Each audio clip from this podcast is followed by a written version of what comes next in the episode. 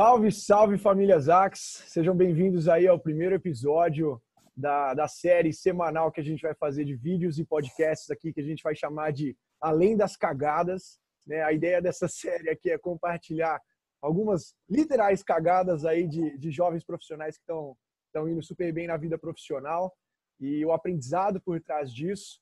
É um papo entre amigos aqui. Então, Vlad, seja muito bem-vindo, meu brother. É, primeiro convidado aí dessa série, Vladimir Silvano.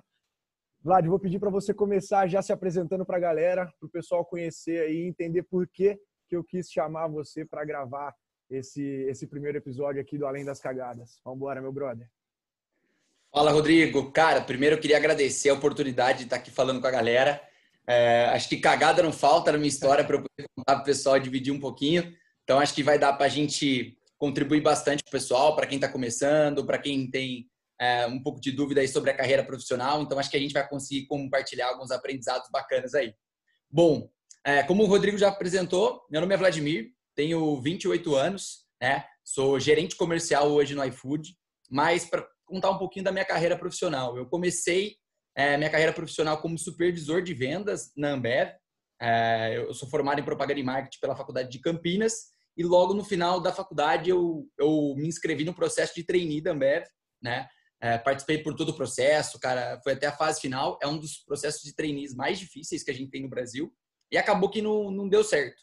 Entretanto, quando me inscrevi naquele processo de trainee, eu cometi um ou um, uma cagada, assim, digamos, para a gente já começar a falar nesse assunto, ou um risco muito alto, que eu só me inscrevi no Dambev. Eu queria muito entrar naquela empresa, deu certo, entrei como supervisor de vendas é, lá na cidade de Sorocaba, que foi onde eu comecei minha experiência profissional. Fiquei um ano e meio lá como supervisor, depois disso eu fui promovido para gerente de vendas, aí eu me mudei para a cidade de Taubaté, no qual fiquei também um ano e meio lá. Então, cara, foi uma experiência super enriquecedora, uma, uma operação recém-aberta, então muito desafio pela frente, uma equipe para treinar, implementação de processo, então foi bem legal. Depois dali, eu fui ser gerente de vendas em, em São José dos Campos, que é uma cidade próxima, mas mais robusta, atendendo uma parte maior de clientes, né?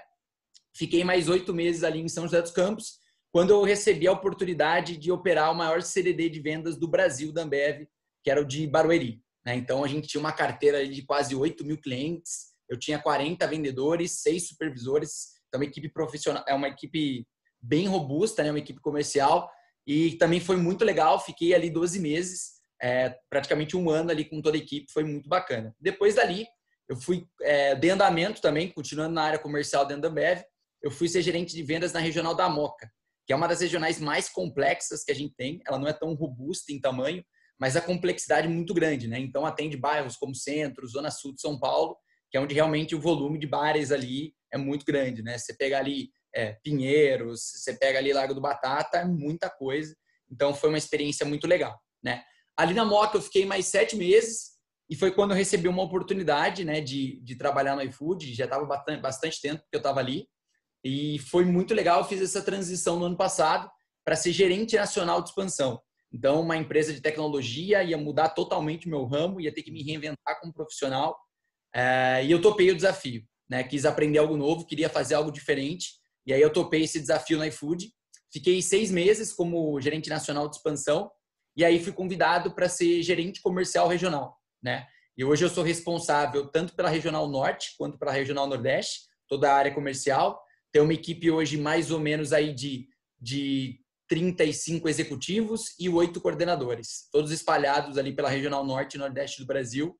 É, cara, vários desafios, a gente tendo que levar o iFood aí, a gente sabe pelo momento que a gente tem passado também.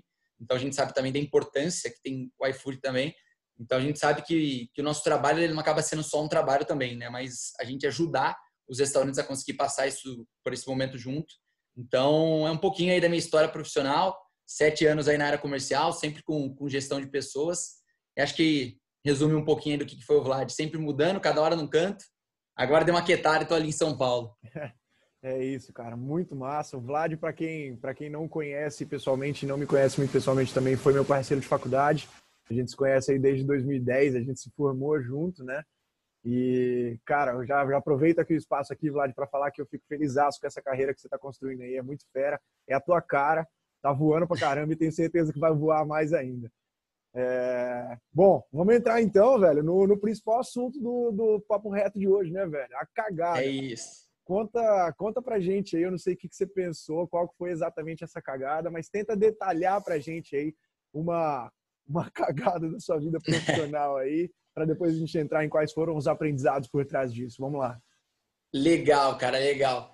Bom, acho que cagada tem várias, várias, várias. Acho que esse, esse bate-papo aqui poderia durar mais de uma hora. Se tivesse até amanhã, né?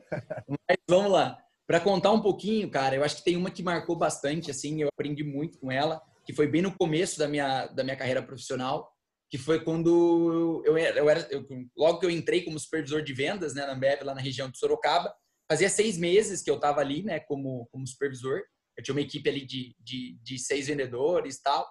É, e o que aconteceu? A gente, dentro da MEV, né, a gente exercitava muito isso, a competitividade e tal. A gente sempre trabalhava muita coisa com ranking, com desafio, com disputa e tal. E que era muito legal. Eu, particularmente, gosto muito disso, né?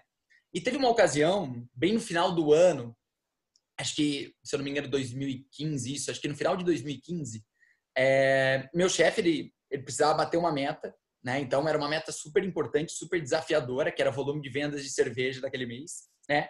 E, e para engajar um pouco a, a equipe, né, para a gente conseguir buscar o além do que a gente do que a gente entregava, ele resolveu criar uma competição, né? E como é que era essa competição?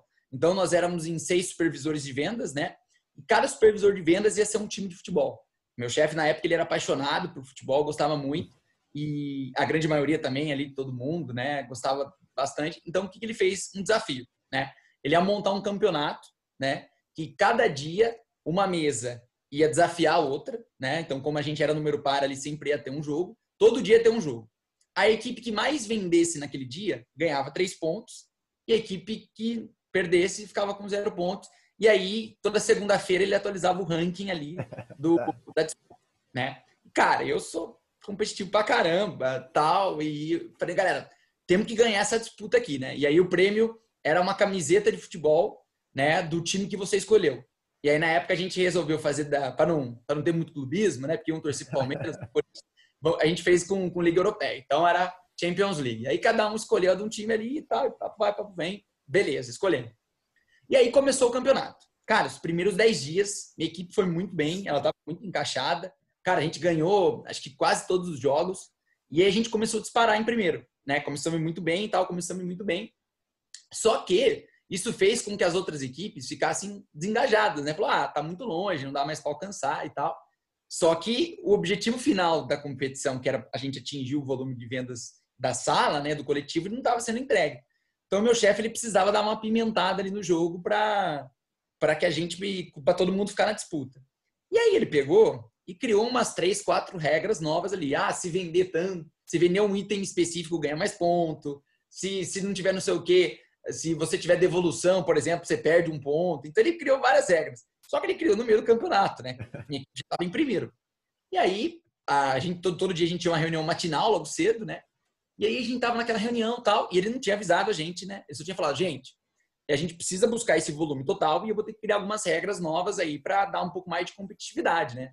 Beleza, mas nem dei tanta atenção né? Tava focado só em ganhar o campeonato.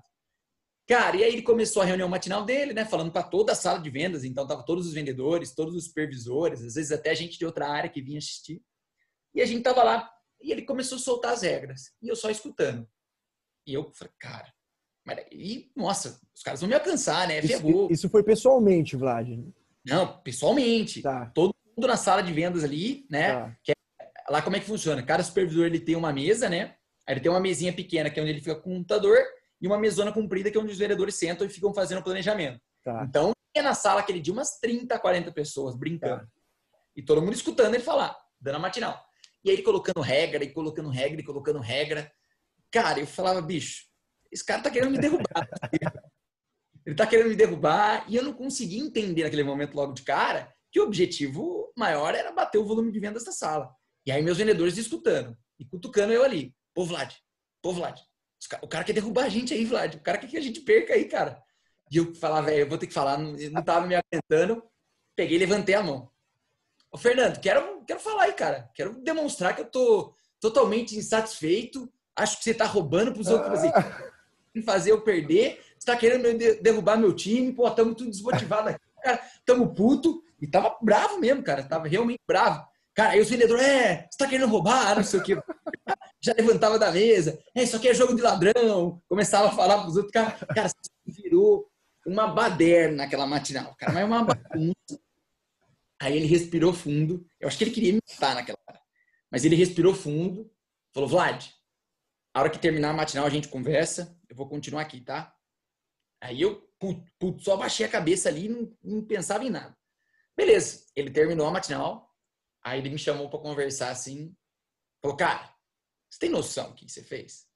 Eu falei, lógico que eu tenho. Você tá querendo me derrubar, não sei o quê. Continuei, continuei assistindo ele puto da vida, puto da vida.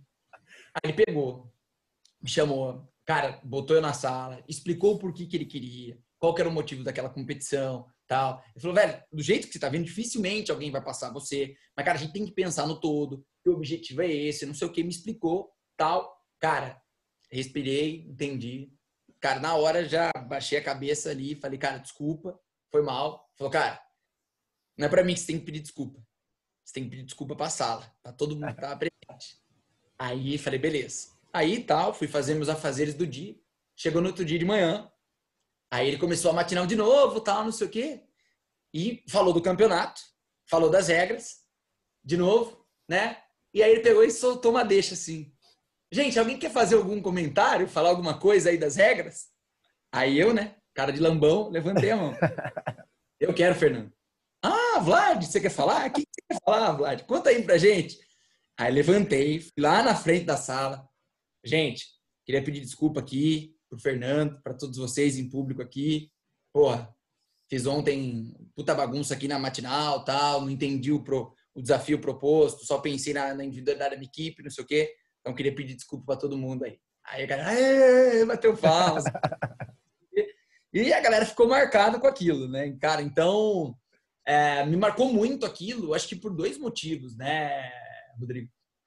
Cara, acho que o primeiro é que, cara, eu agi totalmente sem pensar, né? Então, fui muito ali no, na, no calor do momento da situação. Então, peguei e falei, cara, caí na pilha dos meus vendedores da época que estavam ali, em contrapartida que eu era para ser o cara que era para acalmar os ânimos, né? A pilha.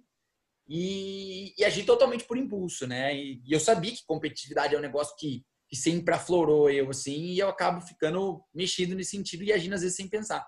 Mas e o outro ponto que também, cara, que foi um puta um aprendizado para mim, foi, cara, o formato como o meu gestor lidou, né? Porque diferente de mim, que caí na pilha dos meus vendedores, ele poderia ter caído na pilha, respondido comigo ali, e, cara, ia gerar um puta num clima ruim, né? E não ia ser legal. E ele, pelo contrário, ele respirou fundo, teve calma, me ensinou e, cara, e me ensinou de um jeito muito bacana. Então, cara, foi uma, uma experiência ali que eu aprendi muito, né? Principalmente porque era no começo da minha carreira. Então, foi muito importante, não só aquela situação, mas ele acabou sendo um puta de um gestor para mim. Falo com ele até hoje, cara. Sou realmente muito grato pelaquela situação, porque se não tivesse acontecido aquilo naquele momento, talvez futuramente uh, poderia ter tido uma outra situação pior e não teria alguém, às vezes, que pudesse me ensinar e me ajudar igual ele fez. Então, Cara. esse é um pouquinho da minha cagada aí.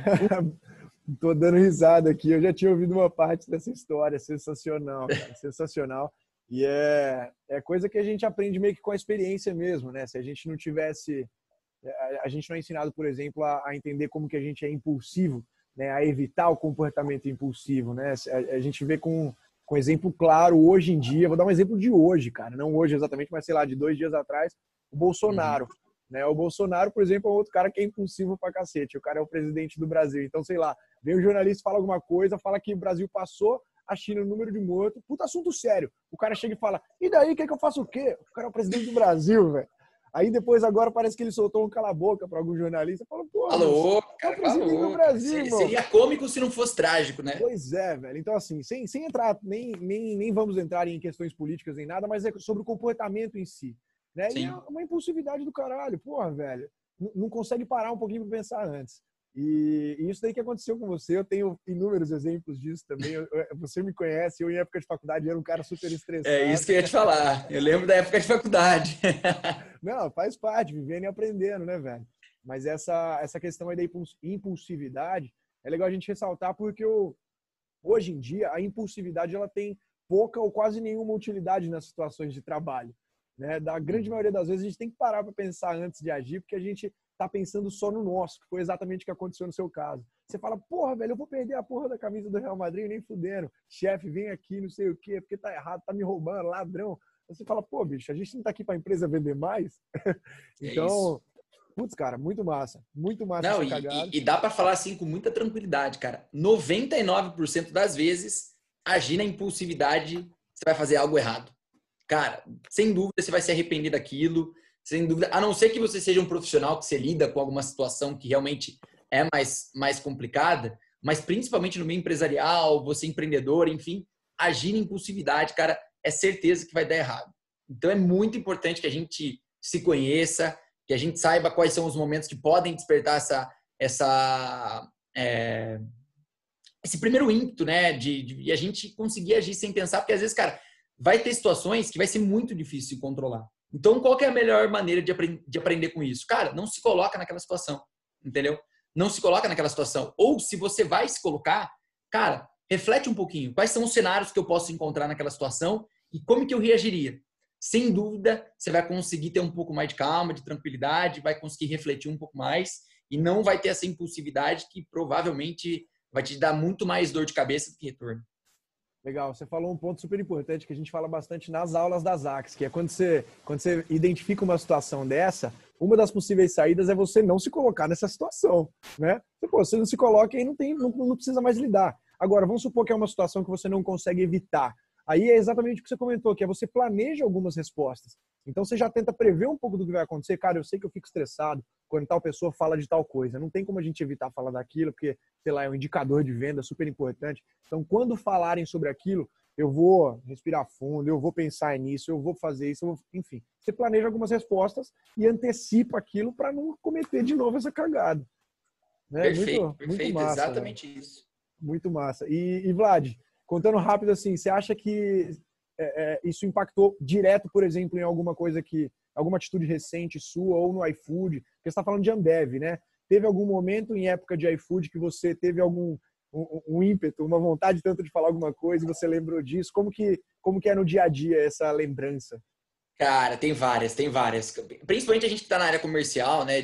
Pô, a gente acaba relacionando muito com, com cliente, a gente acaba fazendo muita reunião, enfim, acaba tendo muito contato, né? Querendo ou não, a área comercial é muito comunicativa, então ela precisa disso.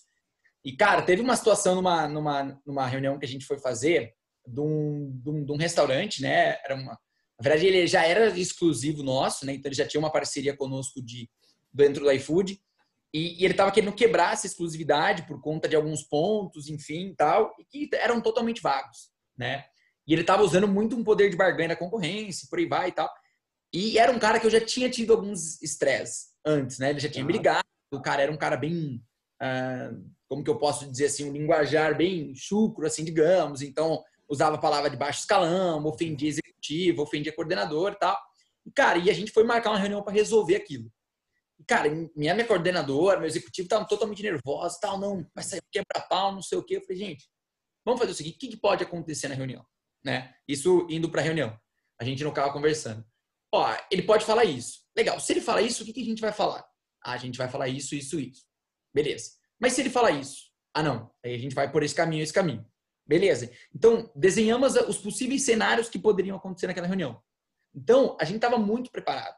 Quando a gente chegou lá e ele trouxe um desses cenários que a gente já tinha desenhado, a gente já sabia qual que seria o caminho, fomos por um caminho mais tranquilo e conseguimos argumentar sem perder a razão, porque ele, ele, ele provocava muito na reunião exatamente por isso, para que a gente perdesse a razão e desse embasamento no, na, no que ele estava trazendo. Então a gente conseguiu conduzir de maneira muito tranquila. A reunião demorou muito menos do que a gente esperava, foi bem mais tranquilo. A gente acabou de lá tudo resolvido, tudo certo. Renovamos o contrato dele por mais tempo, né? E foi legal porque quando a gente terminou a reunião, né? A gente indo embora, minha coordenadora pegou e comentou comigo, falou: Nossa, Vlad, cara, que legal a reunião foi super mais tranquila, tal, muito melhor do que eu esperava. Ela falou assim, eu vou começar a adotar isso também. Sempre que eu for colocar alguma situação que eu sei que vai exigir mais de mim, e eu vou às vezes acabar pecando por, sei lá, por nervosismo, por estresse, por, por medo, por angústia, qualquer coisa, eu vou tentar é, visualizar isso para que eu consiga é, ter uma atitude melhor ali. E, cara, ela me agradece até hoje, porque em, em muitos momentos de estresse, né, ela consegue visualizar isso e vai mais preparada, é, seja para uma reunião, seja para um bate-papo, enfim, para um feedback, qualquer coisa do tipo. Massa, cara, muito legal, muito legal. Acho que tá, tá muito claro, assim, tanto a cagada quanto o aprendizado por trás dela, né? Muito massa. E agora, Vlad, partindo para uma, uma segunda parte desse, desse bate-papo, uma parte até um pouco mais, mais rápida, mas eu queria ouvir de você. São duas perguntas. A primeira, é, eu queria que você compartilhasse aí um conselho que você recebeu, que você acha que é muito importante, foi muito importante para sua vida, ou um, ou um conselho que você costuma dar para outras pessoas que você acha que é muito importante. Esse é o primeiro. Uhum. Depois eu te conto o segundo. Manda bala aí. Legal, cara. Eu vou, vou juntar os dois em um, tá? Porque é um conselho que eu recebi e que eu sempre dei esse conselho porque eu acho que ele é muito importante e é, e é legal dizer esse conselho porque quem me deu ele foi exatamente o chefe que me corrigiu da situação que eu contei agora há pouco, né? Eu lembro que quando quando eu fui promovido para gerente, né, na época era supervisor, ele era meu gerente e eu fui promovido, né? Eu lembro que ele me chamou numa sala, pô, me deu parabéns, tal, agradeceu. E ele pegou e falou: "Cara, eu não eu não vou te te ensinar nada, eu não vou dar nada aqui para você fazer, eu só vou te dar um conselho que para mim é o mais importante, e eu quero que você leve ele sempre na tua carreira, né? Para tanto para tua carreira, para a parte profissional, quanto para pessoal, eu sempre levo esse conselho muito grande. Ele é um conselho muito importante. E ele pegou ele para mim e falou assim: Vlad, nunca esqueça de onde você veio. Eu pensei, eu falei assim, caraca, né? Mas o que, que você quer dizer com isso? Ele falou, cara, sempre seja humilde. Entendeu? Porque provavelmente em algum momento da tua vida, da tua carreira, você teve no lugar de uma, de uma pessoa, você teve em outro lugar, então nunca esqueça suas origens, nunca esqueça quem te ajudou lá atrás, nem esqueça quem esteve junto com você. E esse conselho para mim foi muito importante, porque eu estava dando um passo grande na minha carreira, né? Que eu era supervisor, gerenciava uma equipe só e eu ia ter que gerenciar líderes, né? Então isso é muito importante. Então é, eu, foi muito importante esse conselho que ele deu para mim e me ajudou muito a ter sucesso no meu primeiro cargo gerencial por conta disso, porque eu conseguia me conectar tanto com o vendedor, quanto com os supervisores, que eu entendia o lado deles. E nunca me comuniquei com um ar de, de arrogância, de ser o chefe e não líder, entendeu? Por isso que eu, eu considero esse conselho muito importante. E sempre quando ou eu promovi algum executivo, ou eu promovi algum supervisor, enfim, sempre quando eu promovi alguém ou quando eu vi alguém crescer na carreira, eu sempre chamava essa pessoa e falava, cara, pô, você tem um puto potencial, você é inteligentíssimo, tenho certeza que sua carreira vai, vai, vai muito longe, mas nunca esqueça de onde você veio. Sempre seja humilde, sempre trate as pessoas com educação e sempre lembre que alguém te ajudou lá atrás. Então, cara, para mim esse é o melhor conselho que eu, que eu posso ter recebido. Muito massa, cara, muito massa. Eu acho que a questão da humildade é o, é o primeiríssimo passo, né, velho? Se não for o primeiro, é o segundo aí, porque vem talvez ética antes, mas enfim, é, é a questão uhum. de ter um terreno fértil para conseguir construir alguma coisa duradoura e, e intensa. Não, massa, muito massa esse conselho. E a segunda pergunta, então, que eu quero te fazer é a seguinte: qual é a principal coisa, Vlad, que você gostaria de ter aprendido antes na sua vida? Caraca, bicho, essa tem bastante boa. Mas eu acho que, bom, eu vou traçar um paralelo um pouco com, é, com até com, com o caso que eu contei, né, com a cagada que eu fiz, que para mim eu acho que é uma coisa que eu, se eu soubesse antes, teria me ajudado demais ao longo da minha carreira e também teria me ajudado na minha vida pessoal, né? Então, cara, para mim é muito importante e acho que a coisa que eu mais gostaria de ter aprendido quando eu era mais novo é autoconhecimento, cara.